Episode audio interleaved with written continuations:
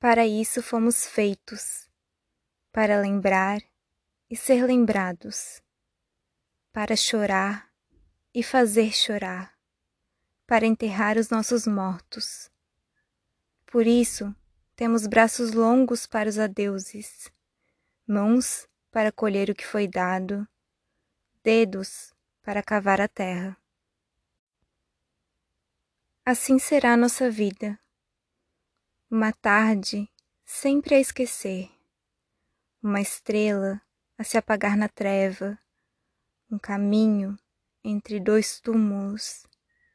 Por isso precisamos velar, falar baixo, pisar leve e ver a noite dormir em silêncio.